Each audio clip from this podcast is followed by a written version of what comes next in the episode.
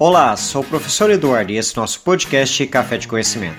Nesse episódio abordaremos o tema Direitos e Deveres no Mundo Digital, pois a internet trouxe uma série de benefícios e possibilidades, mas junto a necessidade de diretrizes para evitar abusos, crimes e práticas antiéticas.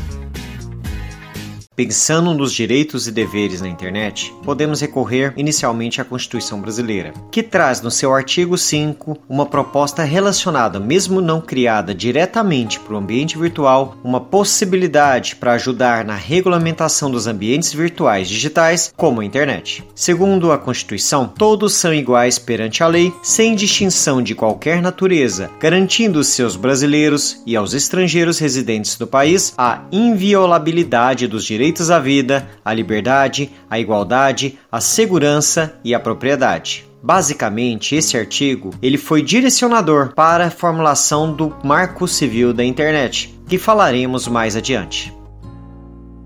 O abuso do seu direito de expressão a internet possibilita oferecer uma promessa sem precedentes de cooperação e comunicação entre toda a humanidade. Mas em vez disso, abraçamos a possibilidade de expandir muitas das vezes os círculos sociais na web, passando a impressão é de que estamos, na verdade, regredindo ao conflito. Isso ocorre porque os internautas, ao acessar a web, o mundo virtual, muitas das vezes sentem-se no papel de um anônimo, levando a pensar que podem fazer o que quiser nesse ambiente. Assim, a população sente-se segura atrás da tela de um computador, achando que está livre das penalidades de qualquer eventualidade negativa que tenha ou ele se expresse. Por isso, os abusos do direito à expressão na internet ocorrem de fato.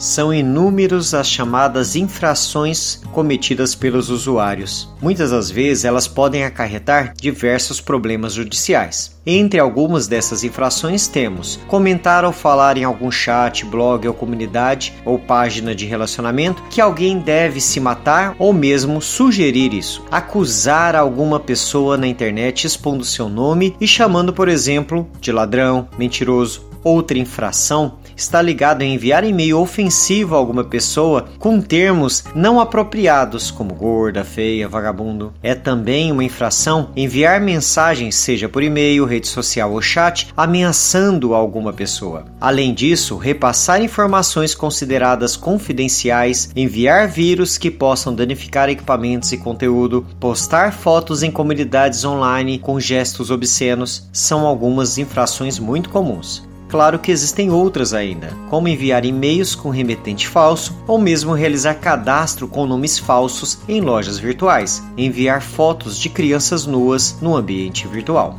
Por isso temos que ficar muito atento a essas infrações no mundo virtual e denunciá-las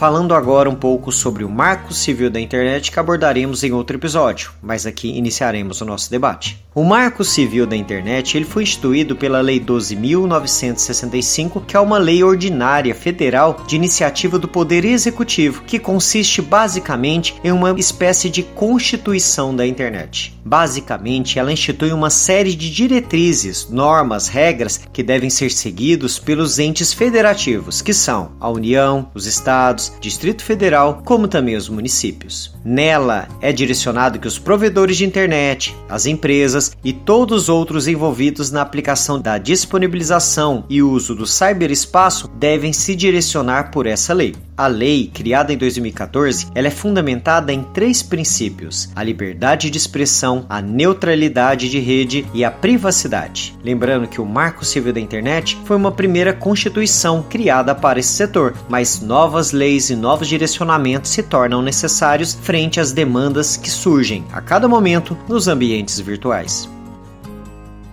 existem alguns princípios relacionados ao direito da internet. Basicamente, nós podemos elencar 10. A primeira é a universalidade e a igualdade, porque todos os seres humanos nascem livres e iguais em dignidade, direitos e outras representações. O segundo é os direitos à justiça social. A internet é um espaço para promoção, proteção e cumprimento dos direitos. O terceiro está relacionado à acessibilidade, pois todos os indivíduos têm igual direito ao acesso e utilização da internet de forma segura e aberta.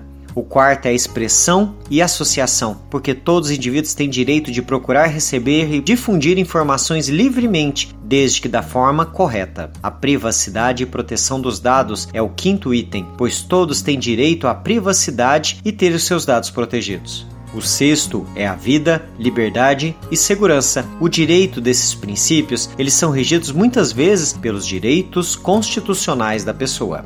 O sétimo princípio é a diversidade. A diversidade cultural, linguística na internet, ela é possível e ela demonstra a pluralidade existente no ambiente virtual. O oitavo princípio é a rede de igualdade. Todos os indivíduos devem ter acesso universal, aberto, bem parecido com a questão da acessibilidade que nós comentamos. O nono princípio é das normas e regulamentos. A arquitetura da internet, os sistemas de comunicação e a formatação dos documentos deve ser baseada em padrões abertos que possibilitam a inclusão e igualdade de oportunidades. E o décimo princípio é a governança. Todos têm o direito humano à justiça social e devem formalizar com bases legais as normas que regem o funcionamento da internet e por elas são gestados chegamos ao fim de mais um episódio.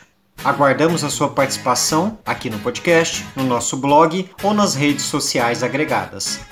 Qualquer dúvida, entre em contato. Edição de som Eduardo Rosetti de Carvalho.